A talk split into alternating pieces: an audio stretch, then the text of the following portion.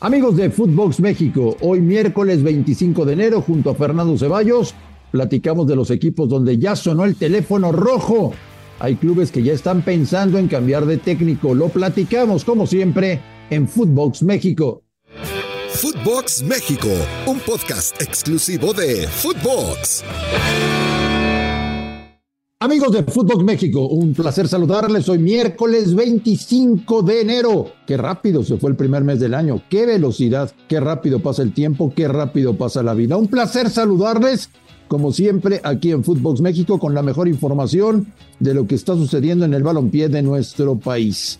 Viene la cuarta fecha en Primera División y aunque usted no lo crea, en algunos clubes ya hay focos rojos por los malos resultados o por no tener el arranque deseado en la campaña. Vamos ya por la cuarta jornada. Saludo con mucho gusto al señor Fernando Ceballos. Fer, ¿cómo estás? Buenos días. ¿Qué tal, André? Un fuerte abrazo, el gusto es mío. Fernando Ceballos. A ver, focos rojos, tú me vas diciendo sí o no. Focos rojos en Mazatlán.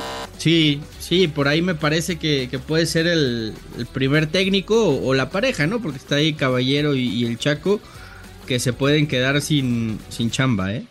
Focos rojos en Ciudad Juárez. Si pierden contra Chivas, sí. Focos rojos en Cruz Azul. Sí, de los cuatro grandes creo que es el, que en este momento tiene más presión.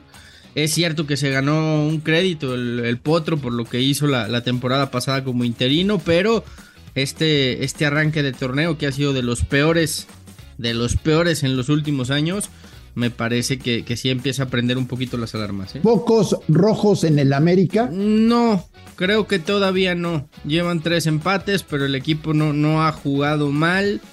Eh, tiene crédito el Tano y me parece que todavía no. Si no ganan en la fecha 4, sí, se van a empezar a prender las alarmas. En la mente de Héctor González Iñárritu y de Santiago Baños está Buenos Aires, Argentina, Antonio el Turco Mohamed sería una extraordinaria noticia, sin lugar a dudas. Eh, un tipo que, ya fue campeón con América, que conoce de manera extraordinaria la institución, que tiene muchas ganas de volver a dirigir en México, nos no lo ha dicho y nos lo estuvo diciendo durante todo el Mundial. Eh, sería una muy buena noticia, creo yo, para el América y para el americanismo, porque además creo que el equipo de, Mohamed era, era de esos que, que, gustaba y que conectaba con, con la tribuna del Azteca. ¿eh? Mira, que, mira que no es sencillo. Son de, son de paladar muy sensible los americanistas. Con esos cuatro hay focos rojos. Es que se creen, sus, se creen sus mentiras, André. Cuando empiezan con lo de que si no son campeones es un fracaso y que eh, la exigencia es máxima. Bueno, ya sabes. Eh, luego se confunde la gente. Eh, sí, me parece que ahí es en donde ahorita podríamos poner los, los focos rojos, pero sobre... ¿Me falta alguien o no? Podríamos decir Querétaro, pero yo creo que Mauro Gerg va, va a seguir, más allá de que el equipo no funcione, creo que eh, es, es, el técnico que menos cobra en la primera división, es una realidad, es un histórico del club y, y me parece que, que el proyecto de Gallos empezará una vez que termine este torneo y y paguen la multa, ¿no? Porque muy difícilmente Querétaro se va a, se va a salvar de no tener que pagar esa, esa multa Oye, que somos una liga bananera, no cabe duda. Al enterarme que Querétaro cambió de fecha el partido contra Cruz Azul para que vaya gente a la tribuna, porque caía todavía con el tiempo de castigo a la corregidora y ahora movieron el partido para que sí pueda haber un lleno en el estadio. Eso, Fernando, es de liga bananera, ¿eh? vi la oportunidad y lo usé. Sí, eh, se, ampararon diciendo que tenían un, partido amistoso contra eh, Colorado Rapids. Y, bueno, la, liga lo aceptó y se va a jugar justamente, y como bien lo dices, cuando ya haya cuando ya, terminado el cuando castigo. ya haya terminado el castigo, ¿no? Que, va a ser el, el, 19 de, marzo, ya regresa la gente al, al estadio Corregidora. ¿Qué te puedo decir? Eh, ¿qué, nos extraña ya de la, de la liga de la liga MX, no? Que por cierto, por cierto ya tiene ese partido ya tiene fecha. Lo van a jugar el, el miércoles 29 de, marzo. Correcto. Cruz Azul, sí, correcto. Ese día se va a jugar. Oye, a ver, tema Laines, eh, que estará viajando a México ya en las próximas horas. El Betis se lo compró a la América en 13 millones de dólares. El Betis se lo revende a Tigres en 7 millones de dólares. O sea, el Betis perdió la mitad de lo invertido en Laines. Un pésimo negocio. Pero Laines es el gran ganador de la historia porque seguirá ganando lo que le da la gana.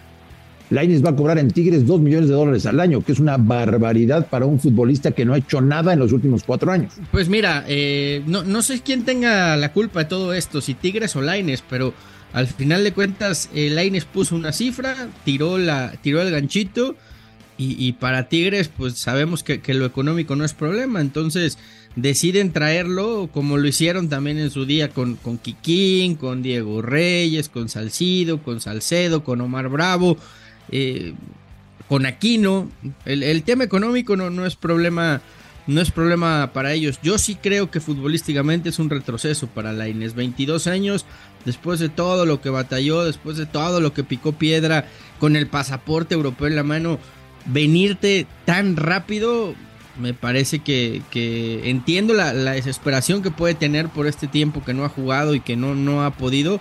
Pero carajo, ya, ya hiciste lo más difícil, ¿no? Quizás si aguantas un poquito más, de ahí puedes explotar. Yo, yo comparaba mucho, André, y no estás de acuerdo conmigo, lo de Laines con lo que pasó en su día con, con Carlos Vela. Carlos Vela se fue también muy joven, de 16, 17 años, Sí, pero Carlos estuvo 10 años en Europa. Sí, pero, pero acuérdate que los primeros cuatro no jugaba. En el Arsenal el Werner no lo tenía en cuenta, lo cedían a, la segunda de España, luego lo cedieron a los Asuna y, no contaba. Y después llegó la sesión a la Real Sociedad y ahí fue donde Vela empezó a brillar y hizo una carrera extraordinaria en Europa. Pero fue paciente, supo esperar. Para mí Laines eh, se deja evidentemente... Eh, se deja encantar por los millones de dólares que le va a pagar Tigres, cada quien, es decisión muy personal, pero, pero yo creo que, que tenía todavía para aguantar un poquito más allá. ¿eh? Hey, it's Kaylee Cuoco for Priceline. Ready to go to your happy place for a happy price? Well, why didn't you say so? Just download the Priceline app right now and save up to 60% on hotels. So, whether it's Cousin Kevin's Kazoo concert in Kansas City, go Kevin, or Becky's Bachelorette Bash in Bermuda, you never have to miss a trip ever again. So, download the Priceline app today. Your savings are waiting. Go to your happy place for a happy price. Go to your happy price, Priceline. Lo que es un hecho es que hasta el momento es un proyecto fallido del fútbol mexicano, el de Diego Laines, que llega a unos Tigres que han formado un equipo impresionante y que pues tienen muchísimas posibilidades de salir campeones del fútbol mexicano. Ahora, eh, la, pregunta, André, no sé si estás de acuerdo, es, es, es preguntarnos, porque se va Macías, lo regresan. Se va Santiago Muñoz, no, no, no le alcanza para llegar al primer equipo, lo regresan. Se va Laines, regresa. Pisuto no juega nunca, seguramente no tarda en regresar y, así podemos ir enumerando todos estos jóvenes. Pero te digo por qué, Fernando, porque no son tan buenos como creemos.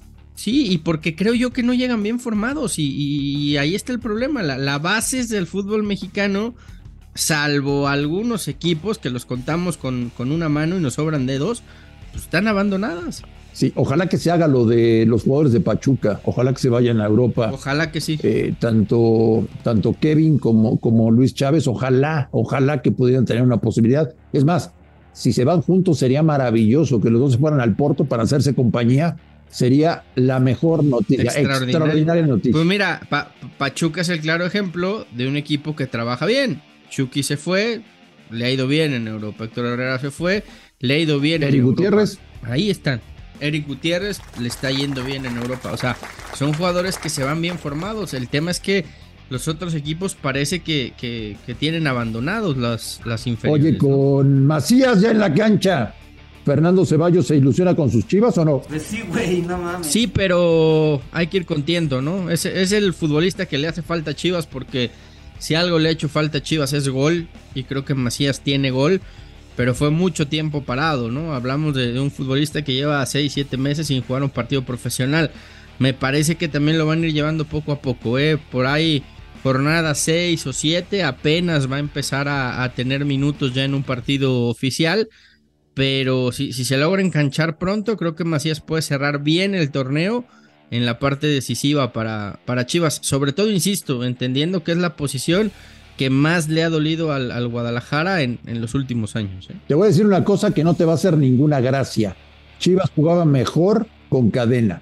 Sí, coincido contigo. Aunque me gustaron mucho los primeros 45 minutos con Toluca, ¿eh? Creo que es lo, único que le podemos rescatar hasta ahora de estos tres partidos que lleva Paunovic. Pero sí, con, cadena llegaron a jugar muy bien al, fútbol. Y, además era un tipo que conocía la casa, que conocía la cantera, que sabía lo que le podía dar cada uno de los futbolistas. Pero yo, yo todavía le, le, doy un voto de confianza a Paunovic. Creo que si lo trajo Hierro por algo es. Y, y, no, a mí, o por lo menos yo confío en, en, un tipo como Fernando Hierro que me parece de esto sabe y, y un poquito, ¿no? Oye, se están poniendo nerviosos algunos clubes. Quedan seis días, Fernando, solamente seis días para que termine el mercado de pases y algunos tienen que salir de emergencia por las compras de pánico porque les faltan jugadores. Eh, vaya, sin ir más lejos, Cruz Azul, su técnico públicamente ha dicho, por favor tráiganme un delantero goleador y siguen sin hacerle caso al potro. ¿eh? eh Cruz Azul quiere un delantero y, tendría que sacar a alguno de los extranjeros para, para poder contratarlo porque ya está límite.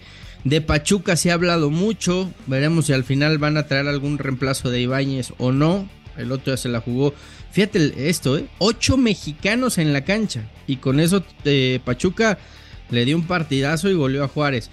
Eh, el tema del, América, que también por ahí se habla, podría llegar alguno, podría salir otro.